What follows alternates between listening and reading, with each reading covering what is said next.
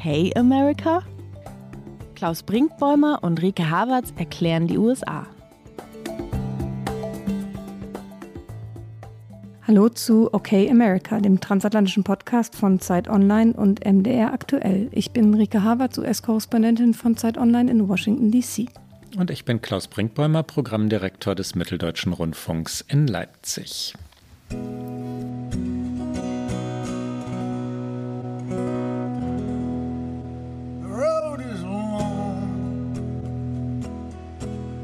And seeming without end. The days go on. but I'll remember you, my friend. And though you're gone, and my heart's been emptied, it seems, I'll see you in my dreams.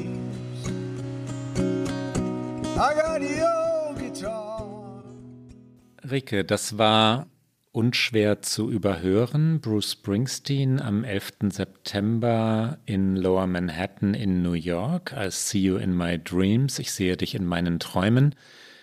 Du warst dort, Rike. Wie war der 11. September in New York? Der 11. September in New York war in diesem Jahr ganz erstaunlich auf vielerlei Ebenen für mich, weil außerhalb des Memorials, also außerhalb der Gedenkstätte des 11. September, wo auch die Feierlichkeiten natürlich waren, wo Bruce Springsteen auf der Bühne stand. Da war von diesem 20. Jahrestag der Terroranschläge nicht so viel zu merken. Da war eher zu spüren, wie das Leben zurückgekehrt ist in diese Stadt nach der Pandemie. Also das Ende, das gefühlte Ende, es ist ja noch lange nicht am Ende, aber das gefühlte Ende dieser Pandemie in der Stadt mit Restaurants, die wieder aufhaben, mit Bars, in die man wieder gehen kann, weil man einfach überall einen Impfnachweis braucht. Das war deutlich spürbarer, aber natürlich an der Südspitze Manhattans, also dort, äh, wo die Türme standen und wo diese Feierlichkeiten waren, da war es wieder mal sehr bewegend und Bruce Springsteen für mich tatsächlich einer der bewegendsten Momente dieser Feierlichkeiten, die früh am Morgen begannen, weil sie beginnen ja immer mit der Schweigeminute nach dem ersten Einschlag des ersten Flugzeuges in den Nordturm. 8.46 Uhr, ne? Ganz genau, 8.46 Uhr. Und ähm, es waren fast alle Präsidenten vor Ort. Also Joe Biden war natürlich da mit seiner Frau. Barack Obama mit Michelle Obama, Bill und Hillary Clinton, George W. Bush war in Pennsylvania. Wir werden gleich noch über ihn sprechen, weil auch das ein, finde ich, sehr erstaunlicher Moment dieses Tages war. Wer nicht anwesend war in New York, außer Jimmy Carter, der aus gesundheitlichen Gründen nicht mehr die Reise gemacht hat, der ja sehr, sehr alt schon ist, war Donald Trump. Donald Trump ist dieser Feierlichkeit ferngeblieben und hat dann später am Tag eine Polizeistation in New York, glaube ich, besucht. Ich bin mir gerade nicht sicher, Polizei oder Feuerwehrwache, aber Donald Trump hat sein eigenes Programm gemacht an diesem Tag. Das sagt ja etwas. Trump nicht da. Trump hat natürlich auch in den Tagen vor und nach dem 11. September weiterhin Joe Biden wüst beschimpft, hat dessen Rücktritt gefordert wegen des Afghanistan-Abzugs. In welcher Verfassung sind die USA? Wie sind sie mit dem 11. September? September umgegangen. Die Frage nach der Verfassung meine ich auf den 11. September bezogen. Man konnte ja in den vergangenen Jahren, in den vergangenen 20 Jahren seit dem Attentat schon sagen, dass das Land sich wenigstens am 11. September einigen konnte, einigen darauf, dass es trauern wollte, dass die sogenannten Heroes, wie es die Opfer des 11. September ja immer nennt, diejenigen zu sein hatten, die im Mittelpunkt stehen mussten, dass es ähm, ein Tag der Stille war. War das diesmal so oder war es anders? Das war auf jeden Fall der Versuch nach meinem Eindruck. Es war auch der Versuch, Afghanistan ein bisschen, glaube ich, zu verdrängen, weil das natürlich diese Feierlichkeiten jetzt noch mal anders überschattet hat. Ich glaube, es war der Versuch, das Gemeinsame wieder zu finden, weil genau das hat ja diese Tage nach diesem furchtbaren Terroranschlag vor 20 Jahren ausgemacht. Diese Gemeinsamkeit, diese Solidarität. Und äh, vielleicht sprechen wir dann jetzt direkt über George W. Bush, weil er war derjenige, der in Pennsylvania dort, wo das vierte Flugzeug durch Crew und Passagiere zum Absturz gebracht wurde, was eigentliches Ziel, so vermutet man, das Kapitol in Washington DC hatte. Er hat da eine Rede gehalten, sie war gar nicht lang, aber sie war für mich sehr, sehr erstaunlich. Wir hören gleich einen längeren O-Ton und ich würde das einfach mal vorlesen, weil es wirklich auch im Wortlaut, finde ich, eben über diesen Tag hinausreicht und genau auf diese Frage abzielt, können die Amerikaner das noch, das Gemeinsame? George W. Bush sagte, wenn es um die Einheit Amerikas geht, scheinen die Tage einer vereinten Nation weit von den unseren entfernt zu sein. In unserem Leben scheint eine bösartige Kraft am Werk zu sein, die jede Meinungsverschiedenheit in einen Streit und jeden Streit in einen Clash der Kulturen verwandelt. So vieles in unserer Politik appelliert nur noch an Wut, Angst und Ressentiments. Das lässt uns um unsere Nation und unsere gemeinsame Zukunft bangen. Ich habe keine Erklärungen und auch keine Lösungen. Ich kann Ihnen nur sagen, was ich gesehen habe. An Amerikas Tag der Prüfung und des Leids habe ich gesehen, wie Millionen von Menschen instinktiv nach der Hand eines Nachbarn griffen und sich für den anderen eingesetzt haben. Das ist das Amerika, das ich kenne. In einer Zeit, in der religiöser Fanatismus ungehindert hätte um sich greifen können, sah ich, wie die Amerikaner Vorurteile ablehnten und Menschen muslimischen Glaubens willkommen hießen. Das ist die Nation, die ich kenne. In einer Zeit, in der Nativismus zu Hass und Gewalt gegen Menschen, die als Außenseiter wahrgenommen werden, hätte führen können, habe ich gesehen, wie die Amerikaner bekräftigt haben, dass sie Einwanderer und Flüchtlinge willkommen heißen. Das ist die Nation, die ich kenne. In einer Zeit, in der manche die heranwachsende Generation als individualistisch und dekadent betrachteten, sah ich, wie junge Menschen eine Ethik des Dienens verinnerlichten und sich zu selbstlosem Handeln aufschwangen. Das ist die Nation, die ich kenne. Das ist keine bloße Nostalgie, es ist die wahrhaftigste Version von uns selbst, es ist das, was wir einmal waren und was wir wieder sein können. When it comes to the unity of America, those days seem distant from our own. Malign force seems at work in our common life that turns every disagreement into an argument and every argument into a clash of cultures. So much of our politics has become a naked appeal to anger, fear, and resentment. That leaves us worried about our nation and our future together. I come without explanations or solutions. I can only tell you what I've seen. On America's day of trial and grief, I saw millions of people instinctively grab for a neighbor's hand and rally to the cause of one another That is the America I know.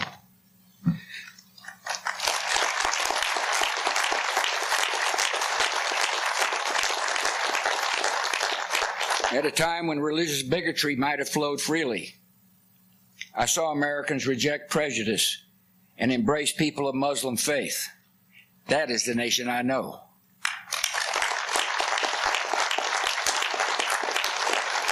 At a time when nativism could have stirred hatred and violence against people perceived as outsiders, I saw Americans reaffirm their welcome to immigrants and refugees. That is the nation I know.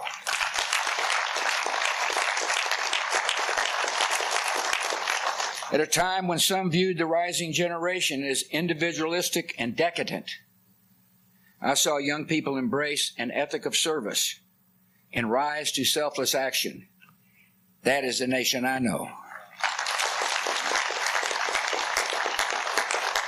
This is not mere nostalgia. It is the truest version of ourselves. It is what we have been and what we can be again.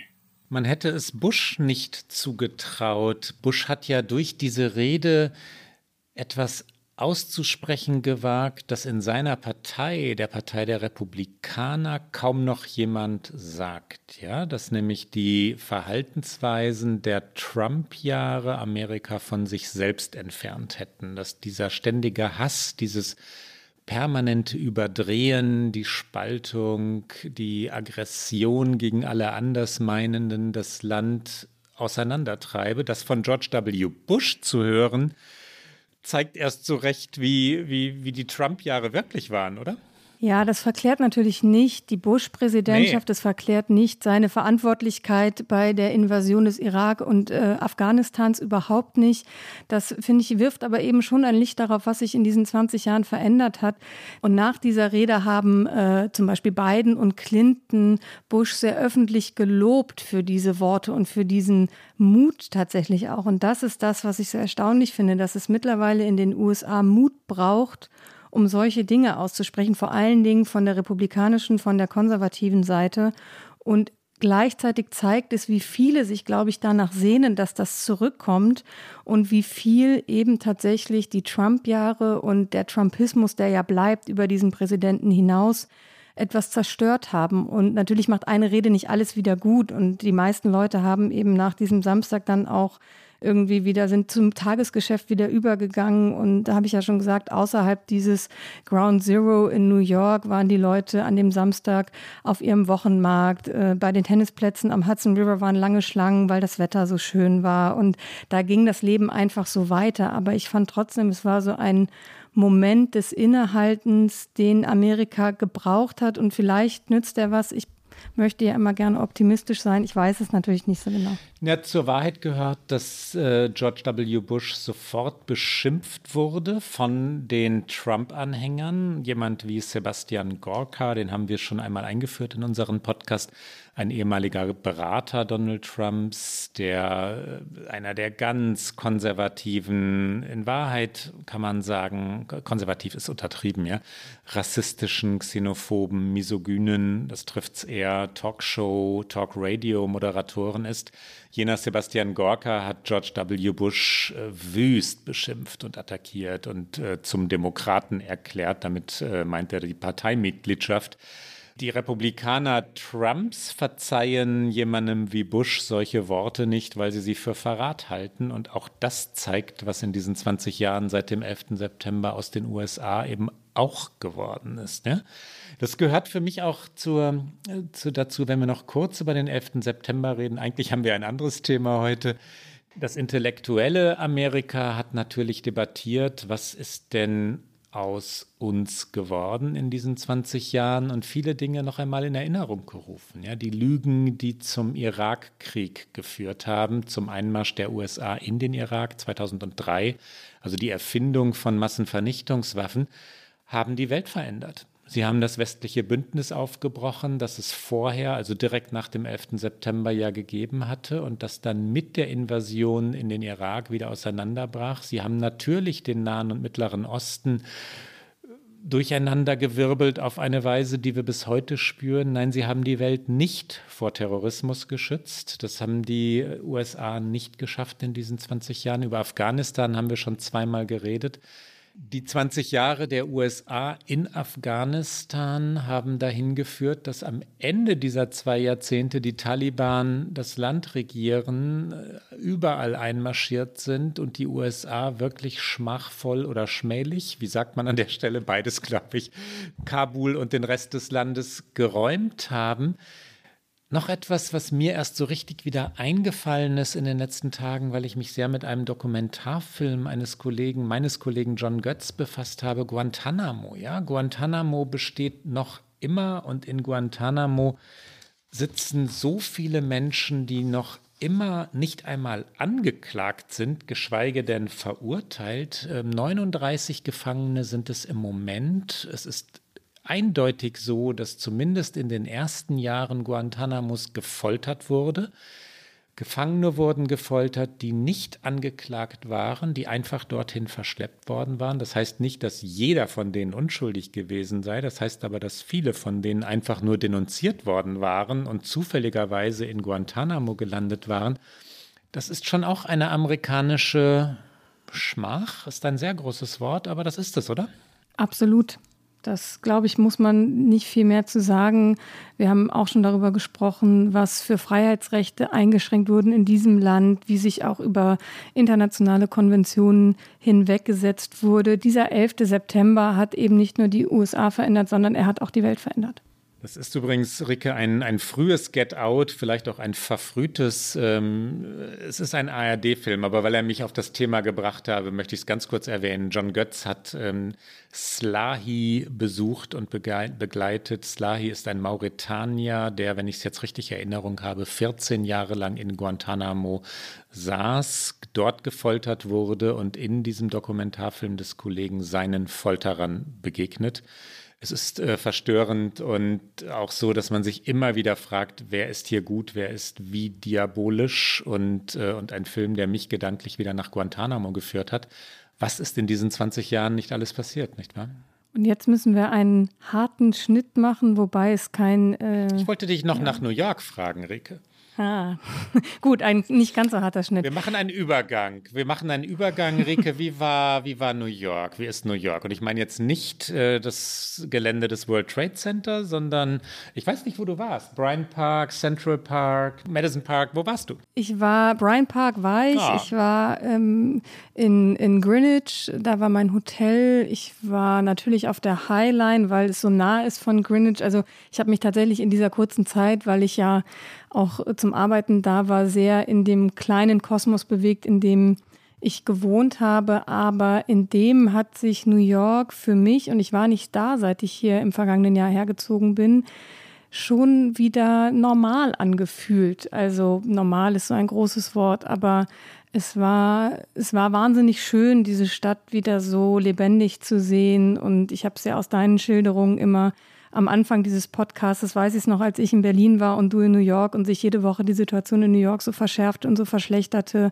Und äh, das fühlt sich jetzt anders an und es war sehr, sehr schön, da durch die Straßen zu spazieren. Und natürlich zu Washington DC ist es auch ein äh, großer Kontrast, weil natürlich New York eine, eine wirkliche Großstadt ist. Äh, Washington tut ja oft nur so, als sei es eine Großstadt. Was ich natürlich gar nicht böse meine, weil alle wissen, die hier regelmäßig zuhören, wie sehr ich Washington DC auch liebe, aber es ist einfach etwas komplett anderes. Washington ist oft schon sehr konform und äh, das Stadtbild sehr ähnlich und New York ist einfach anders, was das angeht, diverser und, und ein bisschen freier gefühlt.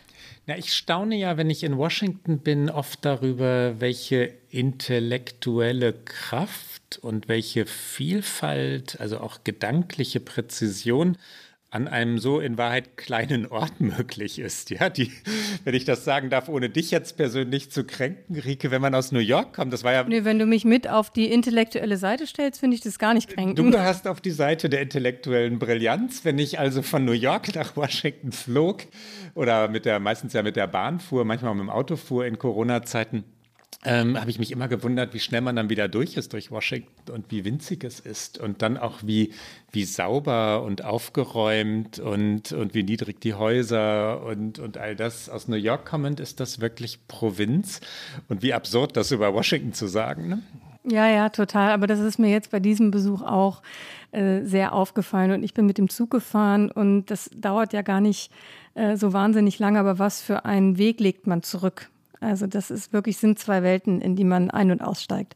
So, jetzt kommen wir aber zum Thema unserer Sendung. Oder wolltest du noch einen Einschub machen? Nein, ich wollte sagen, jetzt kommen wir aber dringend zum Thema und das hast du schon gesagt. Wir reden über Texas, beziehungsweise wir reden natürlich über die USA, aber wir reden am texanischen Beispiel über die USA.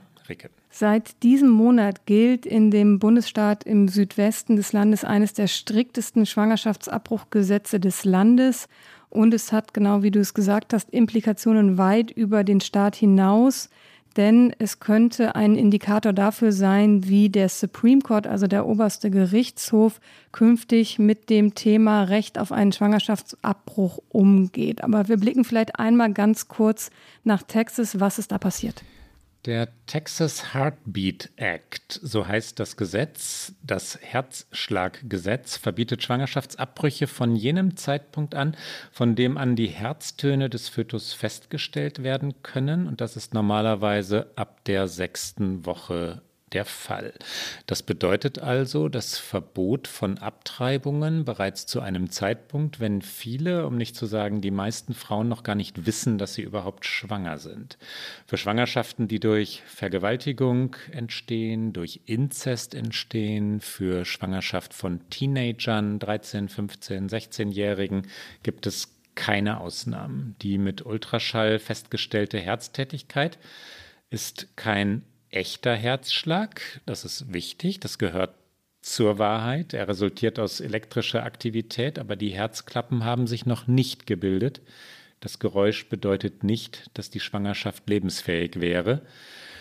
Es ist ein konservatives Gesetz. Es ist einer dieser Versuche, in das Leben der Amerikanerinnen einzugreifen durch eine ja extrem männlich dominierte Regierung. So ist die Regierung in Texas, so ist sie, so war sie immer. Es ist übergriffig auf eine Weise, die, die staunen lässt. Und es ist so uramerikanisch, weil diese Leidenschaft, um nicht zu sagen dieser Furor, ja, diese Wut, die Themen wie Abtreibung, Waffen, Religiosität seit Jahrzehnten oder Jahrhunderten begleiten, jetzt wieder auflebt, es ist nicht vorbei. Nein, es ist nicht vorbei. Und was dieses Gesetz besonders macht, ist, dass es nicht etwa äh, Behörden obliegt, die Durchsetzung zu verantworten, sondern jede Privatperson einen Verstoß melden kann. Das heißt, jeder, der, und jetzt zitiere ich aus diesem Gesetz, der wissentlich ein Verhalten an den Tag legt, das die Durchführung oder Veranlassung eines Schwangerschaftsabbruchs unterstützt oder begünstigt, kann durch dieses neue Gesetz belangt werden. Und wer einen solchen Fall vor Gericht bringt, bekommt bei einer Verurteilung bis zu 10.000 Dollar und diese 10.000 Dollar sind von dem oder der Verurteilten zu zahlen. Es geht hier explizit nicht darum, Frauen anzuprangern, die noch einen Abbruch vornehmen lassen wollen, sondern es geht tatsächlich um Ärzte, die vielleicht einen Eingriff möglich machen nach der sechsten Woche. Es geht äh, um Leute, die finanziell helfen, einen Abbruch möglich zu machen und selbst der Taxifahrer, der vielleicht eine Frau irgendwo von A nach B fährt, auf dem Weg zu einem Abbruch kann belangt werden. Also es ist ein, ein, eine Kopfgeldjagd tatsächlich, die da eröffnet wurde auf Menschen, die versuchen, Frauen zu helfen. Und das ist einzigartig an diesem Gesetz. Das ist das, was viele auch erschreckt. Es gibt sehr viele Pro-Life-Gruppen. Also Pro-Life-Gruppen nennen sich hier in den USA diejenigen, die für ein striktes Schwangerschaftsabbruchverbot sind. Die sagen, ähm, mit der Empfängnis beginnt das Leben und ähm, dann ist alles, was man tut, um eben einen, ähm, eine Schwangerschaft abzubrechen, ist Mord an einem Kind. Und sie nennen sich hier Pro-Life. Die Gegnerinnen und Gegner nennen sich Pro-Choice, also für eine Wahl von Frauen. Und diese Pro-Life-Anhänger, die haben in Texas tatsächlich Webseiten aufgesetzt, wo man eben Tipps geben kann, wo man Leute wirklich, man muss es so sagen, anschwärzen kann, die versuchen, Frauen zu unterstützen, die teilweise verzweifelt auf der Suche nach Hilfe sind. Es gibt jetzt wiederum linke Gruppierungen, die diese Seiten so derart fluten, dass sie abgeschaltet werden. Aber es ist wirklich ein ideologischer Kampf entbrannt und Wichtig noch zu sagen, glaube ich, an dieser Stelle ist, dass genau dieses, dieser Mechanismus, dass eben Privatpersonen dafür zuständig sind, dieses Gesetz durchzusetzen, das ist der Kniff, mit dem Texas es geschafft hat, es an dem Grundsatzurteil, das in den USA seit 1973 gilt, nämlich Roe versus Wade, nicht anzufechten. Also das texanische Gesetz verwehrt den Beamten des Bundesstaates die tatsächliche Durchsetzung des Gesetzes und damit ist die verfassungsmäßige, das verfassungsmäßige Recht auf einen Schwangerschaftsabbruch nicht angetastet. Also es ist auch noch so ein perfider Kniff, um eben an im Grunde genommen einem verfassungsmäßigen Recht für Frauen vorbeizuarbeiten. Dass das Gesetz Ausnahmen für medizinische Notfälle zwar offiziell, sage ich mal, zulässt, aber Vergewaltigung und Inzest nicht einschließt, macht es, was soll man noch sagen, ja, brutal, perfide, diabolisch. Ähm, man kann, ich bin kein Freund von Adjektiven, schon gar nicht von dramatischen Adjektiven, aber es gäbe eine ganze Reihe, die man dort finden könnte. Der Gouverneur, wir hatten ihn schon mehrfach in unserem Podcast, Greg Abbott, der einer jener Gouverneure ist, die auch in Sachen Corona ähm, sich gegen Masken ausgesprochen haben, Impfungen verharmlost haben, hat hier gesagt, Ziel Nummer eins im Bundesstaat Texas ist die Beseitigung von Vergewaltigungen, damit keine Frau und kein Mensch Opfer einer Vergewaltigung wird. Er behauptete außerdem, dass Frauen ja mindestens sechs Wochen Zeit hätten, um einen Abbruch vornehmen zu lassen. Wir hören Greg Abbott. Regarding the heartbeat film, why force a rape or incest victim to carry a pregnancy to term? Uh, it doesn't require that at all because uh, obviously uh, it provides uh, at least six weeks uh, for a person uh, to be able to get an abortion. And so, for one, it doesn't provide that. That said, however, let's make something very clear rape is a crime, and Texas will work tirelessly to make sure that we eliminate all rapists from the streets of Texas by aggressively going out and uh, arresting them and prosecuting them and getting them off the streets. Werbung Prime-Mitglieder hören Okay America bei Amazon Music ohne Werbung. Lade noch heute die Amazon Music App herunter.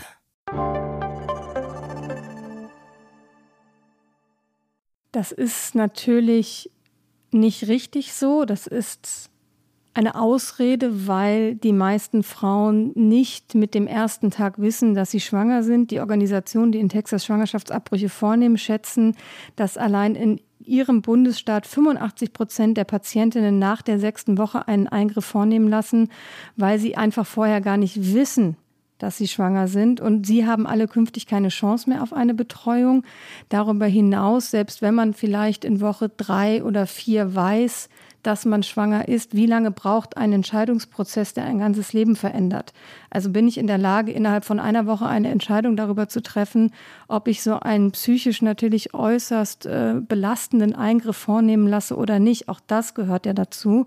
Und ähm, es macht äh, eben den Frauen auch, dieses neue Gesetz macht es Frauen auch schwieriger, Hilfe zu bekommen, die in sozial schwachen Milieus leben, die in einkommensschwachen Milieus leben. Teenager, du hast sie schon angesprochen, die lange gar nicht wissen, dass sie schwanger sind, weil sie es entweder nicht äh, umreißen, was mit ihrem Körper passiert, oder weil sie einfach einfach auch verdrängen.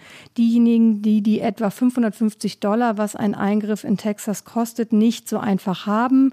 Und vor allen Dingen sind es Women of Color.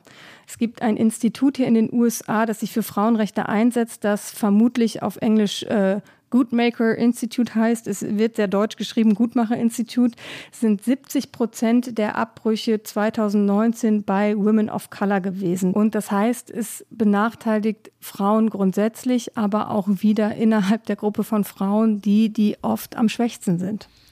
Ich finde ja auch diesen Kontrast, den wir gerade schon gestreift haben, noch, noch einen weiteren Gedanken wert, wie sich Texas und andere konservative Bundesstaaten in Sachen Corona verhalten, in Sachen Impfung verhalten und dann jetzt an dieser Front. Und es ist auf so eine brutale Weise spiegelverkehrt, ja, wenn man es ins Verhältnis äh, zur Vernunft setzen will, zu dem, was eigentlich angebracht wäre. Ich weiß jetzt nicht, ob das noch eine irgendwie stimmige Metapher ist. Ich versuche mal zu erklären, wohin ich mit meinem Gedankengang will, Rike, dass die Texaner sich so spöttisch verhalten, dass sie Corona dadurch verlängern. Das ist der Punkt in Sachen Corona und Impfung und Masken. Ja, dieser ständige Hohn und Spott gegen alles, was Impfungen durchsetzen will, gegen, gegen die Reden des Präsidenten Joe Biden, der dafür wirbt, dass Masken getragen werden sollten, noch immer,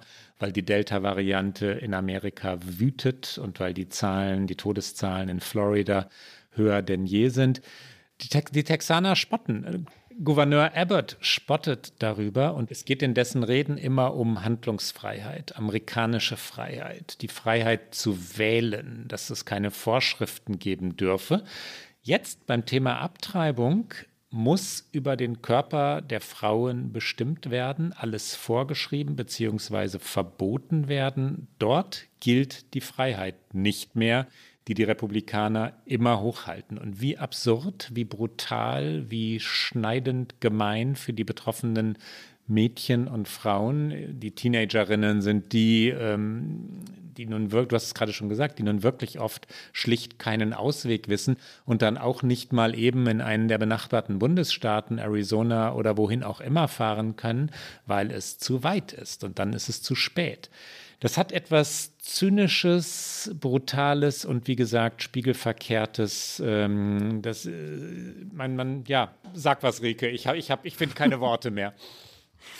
Ähm, ich sage mal, dass es eben nicht nur eine Moralfrage ja. ist, die es natürlich äh, im ursprünglichen Sinne, im medizinischen Sinne für viele Seiten ist, sondern dass es hier mittlerweile oder immer noch, nicht mittlerweile, immer noch auch eine Machtfrage. Es ja. ist eine Machtfrage, ob Frauen ein Recht darüber haben, über ihren eigenen Körper zu entscheiden, über ihre eigene Sexualität zu entscheiden. Es ist eine Machtfrage über gesellschaftliche Bilder, wo eben auf der sehr erzkonservativen Seite der Mann äh, das dominierende Subjekt ist, das eben auch darüber entscheidet, äh, wie Frauen, Töchter zu leben haben. Und das ist alles, was da mitschwingt. Wir werden später noch über ein paar Zahlen reden, wie es auch entlang von Parteilinien verläuft. Vielleicht zuerst aber nochmal der Blick auf den Supreme Court, der hier eine sehr entscheidende Rolle spielt. Wir haben schon oft darüber gesprochen, dass mittlerweile gar nicht mehr die Politik unbedingt das entscheidende Moment ist in den USA, sondern eben der oberste Gerichtshof, der die Fragen, die die Politik nicht mehr imstande ist zu lösen, auf dem Tisch liegen hat. Und so verhält es sich eben auch mit dem Thema Schwangerschaftsabbrüche und ein Recht auf Schwangerschaftsabbrüche. Und in Texas war versucht worden, dieses Gesetz noch zu stoppen. Ja, die Whole Women's Health, eine Organisation, die vier Kliniken in Texas betreibt, hatte gegen das neue Gesetz geklagt. Und die neuen Richterinnen und Richter des Supreme Court entschieden mit fünf zu vier Stimmen kurz vor Mitternacht am 1. September, als das Gesetz gerade in Kraft getreten war, dieses nicht zu blockieren. Die drei Richter übrigens, beziehungsweise zwei Richter und eine Richterin, die Donald Trump nominiert hatte während seiner vier Jahre im Weißen Haus, haben alle drei geschlossen konservativ, also gegen das Stoppen dieses Gesetzes, also für das Gesetz gestimmt. Neil Gorsuch, Brett Kavanaugh und Amy Coney Barrett, die die letzte gerade noch soeben von Trump äh, intronisierte Richterin ist. Und natürlich wird Amy Coney Barrett äh, beschimpft von liberalen Frauenrechtlerinnen in den USA, von so vielen Frauen, die vor allem deshalb entsetzt sind. Rike, jetzt kommt dein Einsatz, weil sie natürlich einer Ikone der Frauenbewegung gefolgt ist. Ruth Bader Ginsburg. Sie ist die Nachfolgerin von Ruth Bader Ginsburg und sie ist siebenfache Mutter und erklärte Pro-Life-Anhängerin. Das ist einer der Gründe, warum Trump sie nominiert hat. Sie hat jetzt eben schon äh, das erste Mal äh, gezeigt, wo sie ideologisch eben auch in ihren Urteilen steht. Man muss noch sagen, dass es in der Begründung der Richter hieß, dass es nicht um die Verfassungsmäßigkeit des Gesetzes an sich ging, sondern um einen Einspruch, und ein Einspruch dagegen nach wie vor möglich sei. Sie haben eher so eine Prozedereentscheidung getroffen. Das passiert im Supreme Court ganz oft, dass sie etwas ablehnen, weil das Prozedere nicht richtig ist. Es war also formal keine inhaltliche Entscheidung, doch die Gegenmeinung, der sich eben neben den drei liberal geltenden Richtern auch der Vorsitzende und eher konservative Richter John Roberts angeschlossen hat, war sehr, sehr deutlich in Bezug auf die Tragweite dieser Entscheidung. Richterin Sonja Sotomayor schrieb, äh, der Beschluss des Gerichtshofs ist erstaunlich. Die Mehrheit der Richter hat sich dafür entschieden, den Kopf in den Sand zu stecken, obwohl es sich um ein eindeutig verfassungswidriges Gesetz handelt, das darauf abzielt, Frauen an der Ausübung ihrer verfassungsmäßigen Rechte zu hindern. Das Gesetz sei ein atemberaubender Akt der Missachtung der Verfassung und der Präzedenzfälle des Landes. Das ist, ich habe schon viele Gegenmeinungen des Supreme Courts gelesen, die es schon sehr, sehr eindeutig in der Wortwahl und in, in der Art äh, von auch Emotionalität fast, was die Richterinnen und Richter ja sehr, sehr selten sind. Ja, das, was du vorhin schon einmal gestreift hast, Rike, sagen natürlich auch Frauen wie Sotomayor, dass äh, nämlich da Männer Macht ausübten über den Körper der Frauen und über das Leben von Frauen. Und äh, du hast es schon gesagt, ich wiederhole das darum nur kurz. Das ist ja der Punkt. Ne? Es sind Gouverneure wie Abbott, es sind Präsidenten wie der ehemalige Präsident Donald Trump, es sind Männer, die solche Gesetze verfügen und hinzu kommt, dass es weiße Männer sind, die in einer Sache entscheiden, die oft schwarze Frauen betrifft. Es spielt also gewiss Misogynie mit, es spielt aber auch Rassismus mit bei solchen politischen Manövern wie dem jetzt aus Texas.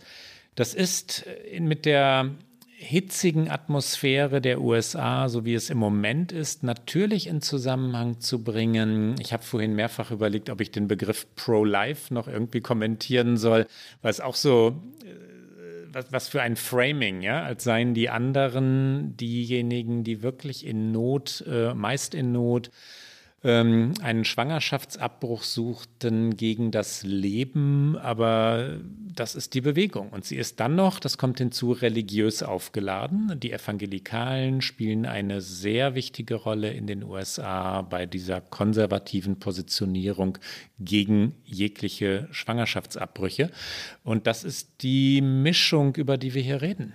Und da übrigens auch viele Frauen, die sich dieser Meinung anschließen. Es sind, wie du richtig sagst, Männer, die diese Gesetze dann umsetzen und erlassen, weil eben diese Bundesstaaten in der höchsten Ebene noch immer männlich dominiert sind. Aber es gibt auch schon eine breite Basis an eben evangelikalen Frauen, an sehr religiösen Frauen, die sich diesem Weltbild, das Männer so sich noch wünschen und dass sie sich in ihrer Religiosität so zusammengelegt haben, auch verteidigen wollen. Sie wollen eben auch, glaube ich, ihr eigenes Bild von ihrer Rolle als Mutter, als Ehefrau, wie die Gesellschaft in ihrer Welt funktioniert, verteidigen. Also es gibt auch sehr, sehr viele Frauen, die hier sehr starke ähm, Pro-Life-Anhängerinnen sind und äh, die Richterin Barrett gehört dazu. Sie ist jetzt sehr prominent. Und es gibt aber natürlich auch andere Frauen. Und ich möchte sofort zu Jen Psaki kommen. Sie ist die Pressesprecherin von Joe Biden und sie hatte einen auch für ihre Verhältnisse sehr eindeutigen Moment in einem ihrer vielen Press-Briefings, die sie immer im Weißen Haus hält. Es war nämlich so, dass der Präsident ein sehr eindeutiges Statement veröffentlicht hatte nach diesem Gesetzerlass in Texas mit dem Versprechen, Frauen in Texas zu schützen. Und dann wurde Saki in einem dieser Pressbriefings gefragt, wie denn Bidens Aussage mit seinem katholischen Glauben zusammenpasst und Katholiken in der Mehrheit lehnen Schwangerschaftsabbrüche auch eher ab. Und dann sagte Saki, äh, der Präsident glaubt an das Recht von Frauen selber zu entscheiden. Und dann fragte der Journalist, der männliche Journalist, aber noch einmal nach. Und dann sagte sie, es sei eine extrem schwierige Situation für jede Frau. Und er habe halt noch nie vor dieser Situation gestanden. Er war noch nie schwanger. Er könne also nicht umreißen, wie äh, schwierig diese Situation sei und hat ihm dann, auch als er nochmal nachhaken wollte, das Wort abgeschnitten, hat gesagt, wir müssen jetzt hier weitergehen in der Reihe von denen, die noch Fragen stellen wollen. Wir hören einmal ganz kurz rein. Why does the president support abortion when his own Catholic faith teaches abortion is morally wrong? Well, he believes that it's a woman's right, it's a woman's body, and it's her choice. Why does the president, who does he believe then should look out for the unborn child? He believes that it's up to a woman to make those decisions uh, and up to a woman to make those decisions with her doctor. I know you've never faced those choices, nor have you ever been pregnant, but for women out there who have faced those choices, this is an incredibly difficult thing. The president believes their rights should be respected. Go ahead. I think we got to move on. I think we have to move on. You've had plenty of time today. Ende vergangener Woche folgte dann die Ankündigung des Justizministeriums, Texas zu verklagen. Das texanische Gesetz sei, Zitat, eindeutig verfassungswidrig. Es beinhalte eine beispiellose Regelung, die Privatpersonen zu Kopfgeldjägern mache, so Justizminister Merrick Garland. Und das war das Wort, das ich vorhin kurz einstreuen wollte, als du das beschriebst, Rike, wie, wie Privatpersonen dafür belohnt werden sollen, zu denunzieren.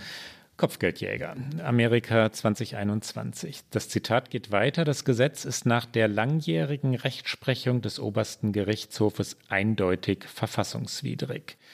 Das Justizministerium, ich zitiere immer noch, hat die Pflicht, die Verfassung der Vereinigten Staaten zu verteidigen und die Rechtsstaatlichkeit aufrechtzuerhalten, das sagte Merrick Garland. Eingereicht wurde die Klage dann bei einem Bundesgericht in Texas.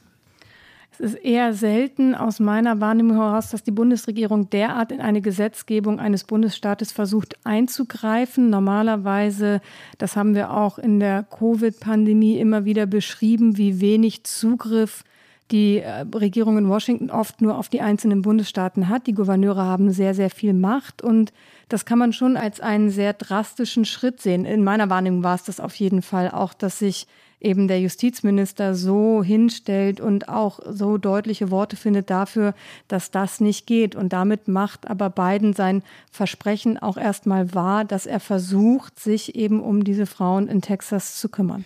Ja, wir haben über Polarisierung ja schon oft gesprochen und der Begriff Kopfgeldjäger trifft hier etwas punktgenau, dass die Polarisierung noch einmal weiter treibt aus einer gespaltenen Gesellschaft dann auch noch eine Spitzelgesellschaft machen zu wollen, das ist die neue Qualität dieses texanischen Gesetzes. Das also, du hast es vorhin gesagt, Taxifahrer, die Frauen äh, zu einer Abtreibung, also zu, zum entsprechenden Termin fahren, verklagt werden können, ange, erstmal angezeigt werden können, dann vor Gericht gebracht werden können und tatsächlich sehr leicht verurteilt werden können ähm, wenn irgendjemand diese Taxifahrer beobachtet oder dass irgendjemand irgendwo irgendwas hört und dann Gerüchte ähm, dazu dienen, dass das Anzeigen wiederum zu den entsprechenden Gerichtsverfahren führen und so. Das ist die Anregung, das ist die explizite Aufforderung, genau all das zu tun und das ist neu. Es gibt übrigens in mehreren anderen Bundesstaaten, Mississippi, Kentucky, Georgia und Ohio, auch ähnliche Gesetze, die alle unter diesem Begriff Heartbeat Act, also Herzschlaggesetz, laufen. Dort sind sie überall noch nicht durchgesetzt worden. Da hängen sie nämlich noch in juristischen Streitereien, eben weil sie offensichtlich nicht auf diesen perfiden Kniff wie in Texas gekommen sind, es über Privatpersonen durchsetzen zu lassen. Aber das zeigt auch, dass Texas nicht ein Einzelfall ist, sondern dass dieses Thema ganz viele Bundesstaaten in den USA und damit ganz viele Frauen und Familien betrifft. Und dass dieser Kampf auch für die Midterm-Wahlen tatsächlich im kommenden Jahr entscheidend werden könnte. Es war schon immer ein ideologischer Kampf und selten war es ähm, für die liberalere Seite ein entscheidender Grund, äh, zur Wahl zu gehen. Für die andere Seite wiederum ganz, ganz oft ist das ein entscheidendes Wahlargument gewesen. Wie wird mit dieser Frage pro-life oder pro-choice umgegangen? Das könnte sich jetzt auch ändern, wenn diese radikalen Gesetze weiter um sich greifen. Auch in Alabama werden solche Versuche unternommen, die Gesetze zu verschärfen. Und wenn wir jetzt also Alabama, Georgia, Mississippi und Kentucky nehmen, nur diese vier, Texas ist ja sowieso Thema unserer Sendung, dann sind wir in Bundesstaaten, in denen die Sklaverei prägend war, in denen weiße Herrschaft über Schwarze über Jahrhunderte prägend war, in denen die Bürgerrechtsbewegung der 60er und 70er Jahre große Erfolge feierte und in denen seither diese Erfolge natürlich immer wieder neu verteidigt werden müssen. Und jetzt gerade gab es eine krachende Niederlage. Und dann lass uns doch mal in die Geschichte schauen, weil es dreht sich ja immer wieder, das ist das Schlagwort, was fällt, Roe v. Wade, das ist das Grundsatzurteil, was hier in Gefahr gerät, was der Supreme Court in einem anderen Fall jetzt in diesem Herbst verhandeln wird. Wir werden da gleich noch drüber sprechen, aber lass uns schauen auf diesen 22. Januar 1973. Da haben die Richter, und es waren damals alles Männer, mit sieben zu zwei Stimmen entschieden, dass eine unangemessen restriktive staatliche Regelung des Schwangerschaftsabbruchs verfassungswidrig sei. Also es ist sehr technisch formuliert. Wir schauen einmal rein in die Mehrheitsmeinung, die der damalige Richter Harry A. Blackman verfasst hat. Ähm, das Gericht vertrat die Auffassung, dass eine Reihe texanischer Gesetze, da schließt sich der Kreis, auch damals ging es um Texas, die Abbrüche in den meisten Fällen unter Strafe stellen, das verfassungsmäßige Recht der Frau auf Privatsphäre verletze. Und das sei nach Ansicht des Gerichts implizit in der Freiheitsgarantie des Verfassungszusatzes enthalten. Wir zitieren einmal den Verfassungszusatz.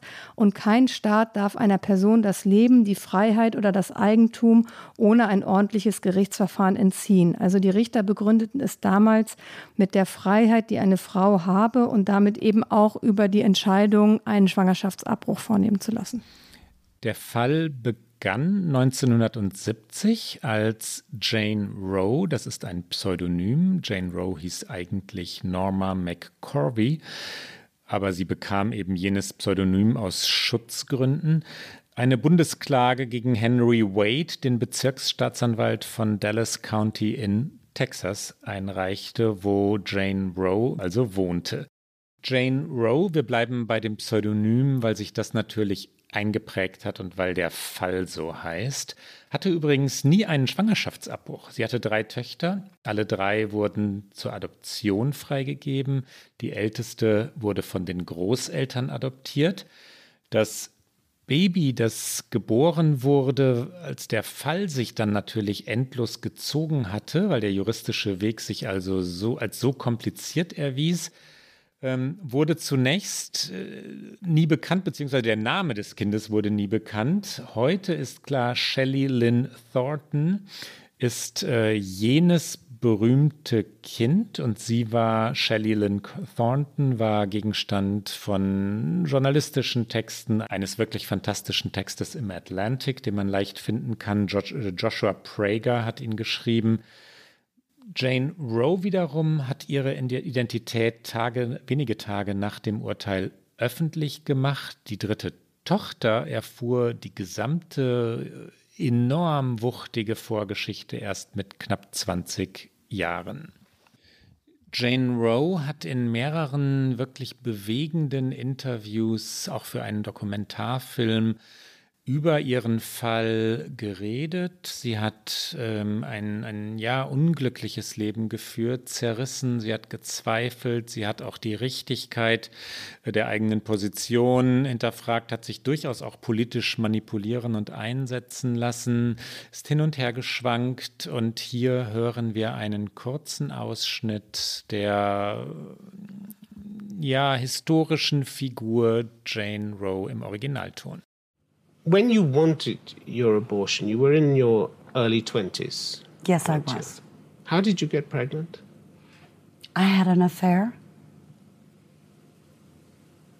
And it was inconvenient that you got pregnant? No, I didn't want to bring another child into the world. You already had that I to. couldn't take care of. You already had to.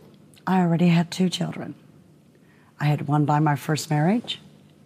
I had one by um, an affair that I had with a young man who came and got his daughter after she was born and took responsibility for it. And that's what men have to do. They have to take responsibility for their actions. It's not just the woman's fault. In order to get an abortion, you said that you'd been raped, didn't you? I did say that. Which wasn't true. That's right. Why did you keep that story going for so long? For 15 years, in fact, didn't you? Yes, I did. But I finally came clean in 1981 or 1980. I'm, I'm not sure what year it was. And I said that I had not been raped, that I had lied. But I had been lied to. Zurück zum obersten Gerichtshof, der zwar für Roe dann am Ende entschieden hat, aber nicht so weit ging, ihr zuzustimmen oder ihren Anwälten zuzustimmen, dass es ein absolutes Recht auf einen Schwangerschaftsabbruch geben sollte zu jeder zu jedem Zeitpunkt und auf jede Art. Und deswegen hat dieses Urteil versucht, einen Kompromiss zu finden. Laut diesem Urteil sind Abbrüche bis zur zwölften Schwangerschaftswoche uneingeschränkt und bis zur Lebensfähigkeit des Fötus, also etwa bis zur 24. Schwangerschaftswoche, mit Einschränkungen legalisiert worden. Seit diesem Urteil wurde es immer wieder versucht, es anzugreifen. Es gab auch mehrere Urteile, auch des Supreme Courts, die sich wieder mit dem Thema befassen. Die grundsätzliche Entscheidung ist aber bis heute bestehen geblieben. Und uh, by the way, weil wir ja gerade eben schon über Ruth Bader Ginsburg gesprochen haben, sie war gar kein Fan von Roe v. Wade, was ihr zunächst den Ruf aus feministischen Kreisen einbrachte, nicht eine gute Wahl für den Supreme Court zu sein, den sie ja Jahre später dann erst äh, äh, wo sie erst Jahre später einen Posten bekam. Das stimmte natürlich nicht. Sie war eine äußerste Verfechterin von dem Recht auf einen Schwangerschaftsabbruch. Nach ihrer Ansicht wurde nur mit diesem Urteil das falsche Argument benutzt. Also sie war eher die Juristin in diesem Moment. Sie sagt, dass man eher mit nicht mit dem ähm, mit, der, mit dem Freiheitsgedanken hätte argumentieren sollen, sondern dass es eigentlich eine Frage von Gleichstellung der Geschlechter sei und dass eben ein Verbot von Schwangerschaftsabbrüchen die Gleichstellung der Geschlechter behinderte. Und sie hätte argumentiert, dass das dieses Grundsatzurteil auf breitere Füße gestellt hätte. Das nur ein kleiner, eine kleine Nebenschleife, wo ich es kann, rede ich ja gerne über Ruth Bader Ginsburg. Wie wird es am Supreme Court und damit überhaupt auf der rechtlichen Ebene jetzt weitergehen. Die Entscheidung des Supreme Court bezüglich des Gesetzes von Texas ist ja die erste größere in Bezug auf, wie sagt man, wie nennt man es, Reproduktionsrechte, ne? die seit dieser. Ich glaube, medizinisch heißt es so, ja. Seit dieser, also der Supreme Court äh, mehrheitlich konservativ besetzt ist. Liberale Politikerinnen und Politiker, Frauenrechtlerinnen hatten so etwas befürchtet, ja, dass Roe v. Wade, das V steht übrigens für Versus, ne? Roe v. Wade, das Grundsatzurteil angegriffen werden würde, angeschossen werden würde, dass aus diversen Bundesstaaten der Versuch also unternommen werden würde, Roe v. Wade zu kippen mit der republikanischen Mehrheit oder der konservativen Mehrheit, muss man natürlich sagen, am Supreme Court war erwartet worden und jetzt sind wir da. Jetzt ist es soweit. Der ehemalige Präsident Donald Trump hatte während seiner Amtszeit, das haben wir schon gesagt, vorhin drei Posten neu besetzen können und deswegen diese Mehrheit so fulminant durchdrücken können. Und seit der Ernennung von Coney Barrett hatten christliche und konservative Gruppen im Land tatsächlich erstens gehofft, das Grundsatzurteil kippen zu können, zweitens aber auch dieses Kippen wirklich vorbereitet, strategisch vorbereitet, also Publicity-Aktionen gemacht, äh, politische äh, Bewegungen wieder neu in Gang gebracht, demonstriert, wo sie nur konnten und Geld gespendet für die Republikaner. Und es gibt einen Fall, den der Supreme Court angenommen hat. Das war schon bevor dieses Gesetz in Texas jetzt in Kraft getreten ist. Und der wird entscheidend sein, ob eben das Grundsatzurteil tatsächlich angegriffen wird. Es geht um einen Fall aus Mississippi, wo es nur noch eine einzige Klinik im ganzen Bundesstaat gibt, wo Frauen einen Eingriff vornehmen lassen können. Und es geht dort um die Frage, ob ein Gesetz, das Abbrüche nach der 15. Schwangerschaftswoche außer in extremen Notfällen verbietet, das ist ein Gesetz, das in Mississippi eigentlich durchgesetzt werden soll. Es geht aber eben gegen das eben beschriebene Roe v. Wade-Gesetz. Und deswegen haben es niedere Gerichte bislang immer blockiert. Und der Staat Mississippi führt jetzt also diese Beschwerde an dem Supreme Court. Und die Generalstaatsanwältin Lynn Fitch hat in ihrer Begründung geschrieben, die Verfassung schützt kein Recht auf Schwangerschaftsabbrüche. Der Text der Verfassung sagt nichts über Abtreibung. Nichts in der Struktur der Verfassung impliziert ein Recht auf Schwangerschaftsabbrüche oder verbietet den Staat, sie einzuschränken. Also sie geht wirklich auf die Verfassung der Vereinigten Staaten und die Gegenseite, das Center for Reproductive Rights, die eben die Klinik vertritt, die es in Mississippi noch gibt, die wiederum sagen, Mississippi hat den obersten Gerichtshof in verblüffender Weise aufgefordert, Roe und jede andere Entscheidung zu Abtreibungsrechten in den letzten fünf Jahrzehnten zu kippen. Der Schriftsatz offenbart die extreme und regressive Strategie nicht nur dieses Gesetzes, sondern der Lawine von Abtreibungsverboten und Beschränkungen, die im ganzen Land verabschiedet werden. Also da haben wir genau diesen Fall, den wir jetzt schon am Beispiel Texas erörtert haben, noch einmal in einem anderen Bundesstaat und der Supreme Court bekommt ja sehr, sehr viele Beschwerden sehr viele mögliche Fälle, entscheidet dann irgendwann, welche hören wir an und welche hören wir nicht an.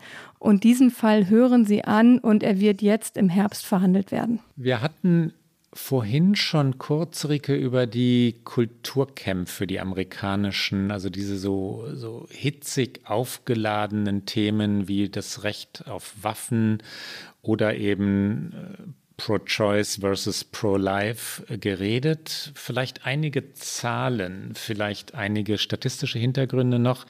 Rund sechs von zehn Erwachsenen in den USA, also 59 Prozent, sind laut Umfragen aus diesem Frühjahr der Meinung, dass Abtreibung in allen oder in den meisten Fällen legal sein sollte. 39 Prozent sagen, dass sie in allen oder den meisten Fällen illegal sein sollten. Und diese Zahlen verlaufen bzw. sind streng nach Parteilinie geprägt. Ja? Die republikanischen Wählerinnen und Wähler sind eindeutig gegen Abtreibung, die demokratischen eindeutig für das Recht auf, auf Schwangerschaftsabbruch. Von 1975 bis 88 waren die Ansichten von Demokraten und Republikanern bei dem Thema praktisch identisch. 18 Prozent bis 21 Prozent der Wähler und Wählerinnen beider Parteien waren der Meinung, dass Abbrüche unter allen Umständen erlaubt sein sollten. Und seit 1988 haben sich die Parteien auseinanderentwickelt, die Positionen mit den Parteien. Wir haben ja oft schon über die Spaltung des Landes seit den 80er, den 90er Jahren, also seit Figuren wie Newt Gingrich diese Spaltung betrieben haben, geredet und Abtreibung ist eines der Themen, die davon betroffen waren. Und um noch einmal auf den religiösen Aspekt zu gucken, es gibt natürlich auch Umfragen dazu, wo Menschen je nach ihrer Religiosität zu dem Thema stehen.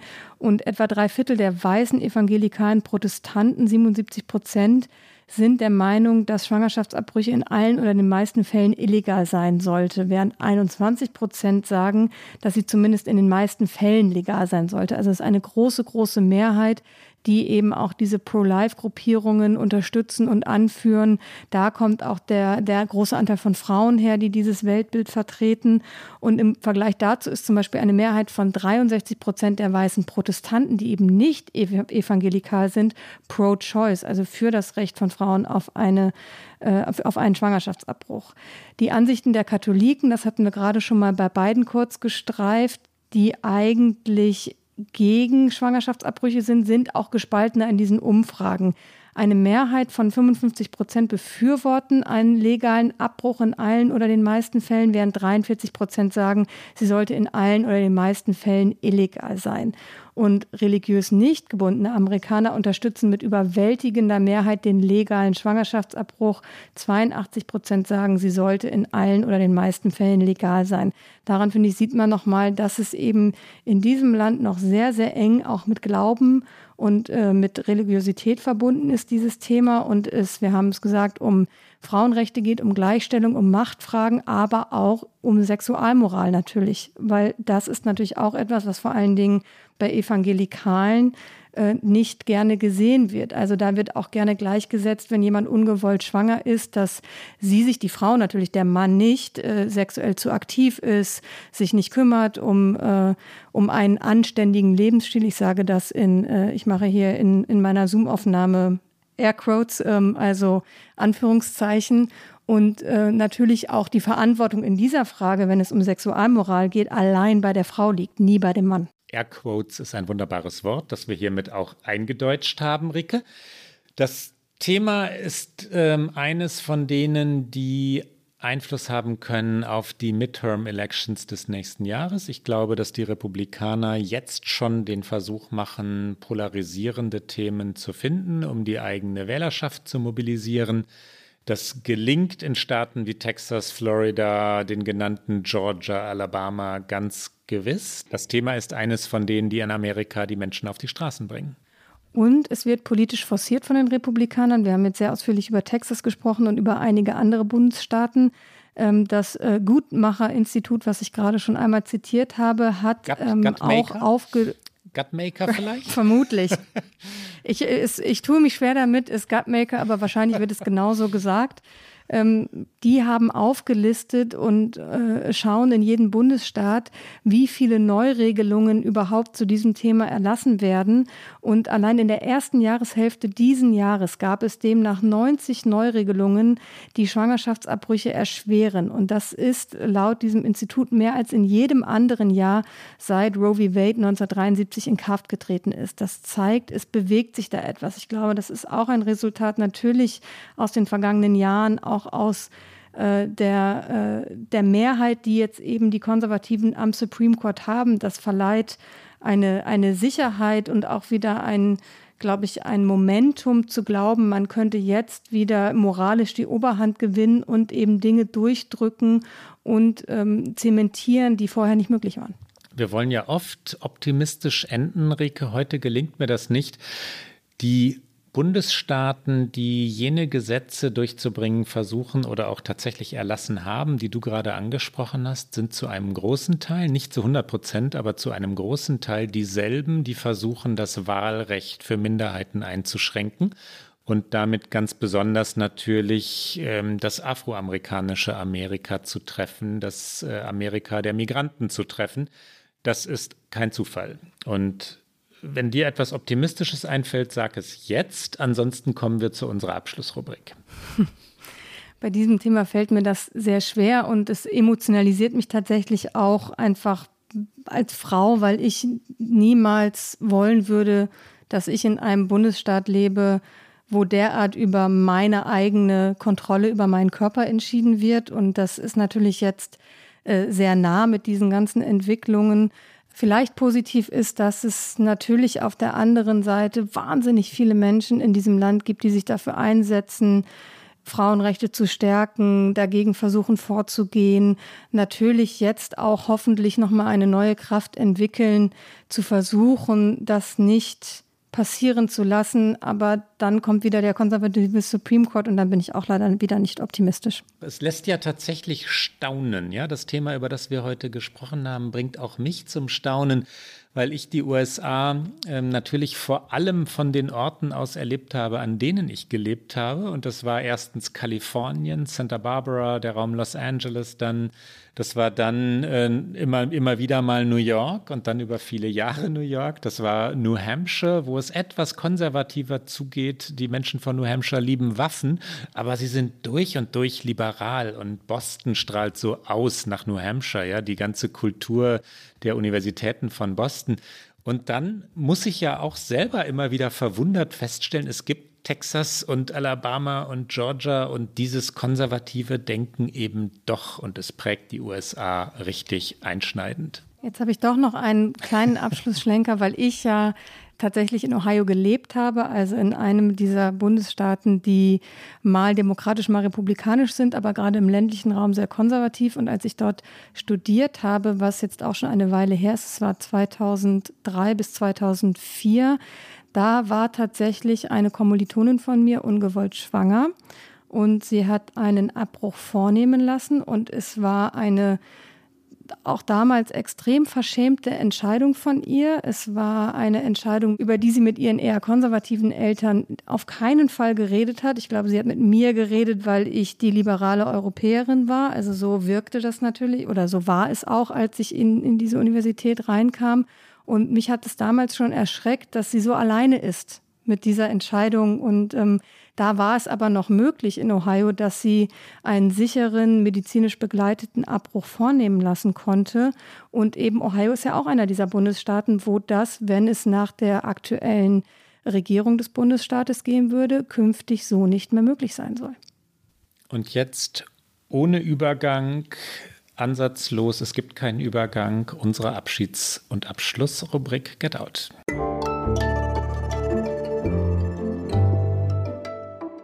Out. Rike, was hast du mitgebracht? Ich habe eine Frau mitgebracht, eine Empfehlung für eine Fotografin, und zwar Ruth Orkin. Sie ist US-amerikanische Fotografin gewesen. Sie ist geboren 1921, sie starb 1985. Das heißt, sie hat vor allen Dingen in den 40er, 50er, 60er Jahren sehr ikonische teilweise Fotos gemacht. Es gibt zwei sehr berühmte Bildbände von ihr, A World Through My Window und More Pictures from My Window. Und die hat sie aus ihrem Apartment in New York heraus in den 50er Jahren fotografiert. Also ich war ein bisschen inspiriert durch meine Reise nach New York. Es gibt aber außerdem ein ganz tolles Bild, was, glaube ich, fast jeder kennt. Das heißt Two American Tourists Rome. Das hat sie in Italien fotografiert und da sitzen zwei Damen an einem Tisch beim Café und ähm, das ist ein ganz, ganz tolles Bild auch. Ich werde in den Show Notes die Webseite zu ihrem Archiv verlinken und außerdem für diejenigen, die uns in den USA zuhören, in New York gibt es im äh, Fotografiemuseum Fotografiska noch bis Dezember eine Ausstellung mit Bildern von Ruth Orkin. Klaus, was hast du mitgebracht? Ich habe ähm, hab jetzt gerade mal addiert, weil, weil ich noch eine spontane Idee hatte, drei Get-Outs mitgebracht. Das ist gegen unsere Regeln. Ich kann es nicht ändern. Ich fasse mich aber kurz, Rieke.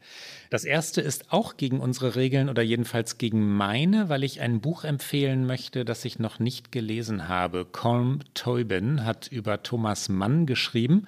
The Magician, also der Zauberer heißt dieses Buch und die amerikanischen Kritiker und Kritikerinnen schreiben Hymnen darüber und ähm, Teubin ist einer der Autoren, die sich wirklich einfühlen können in nahezu alle Stoffe.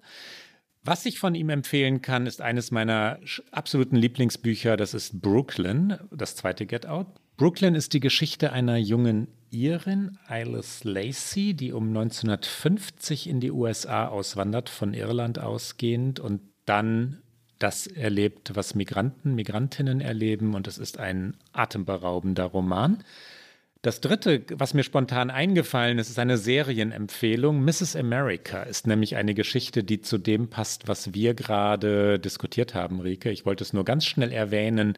Mrs. America erzählt die Geschichte von Phyllis Schlafly. Ich hoffe, ich spreche es richtig aus, die gegen die Frauenbewegung antritt und gegen das Recht der Frauen, der Amerikanerinnen auf Selbstbestimmung und Gleichberechtigung und dann verhindern will, mit aller Macht verhindern will, dass die entscheidenden Bundesstaaten diese, dieser Gleichberechtigung zustimmen. Und Phyllis Schlafly, gespielt von Kate Blanchett, ähm, tritt, äh, kämpft gegen Gloria Steinem und die anderen Ikonen der Frauenbewegung. Und Mrs. America ist meine spontane Empfehlung des heutigen Abends.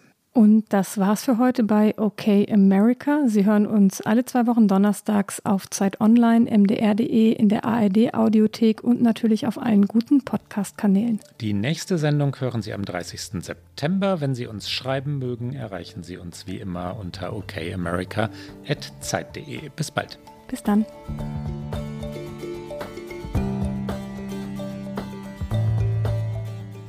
Okay America ist ein Podcast von Zeit Online, produziert von poolartists.de.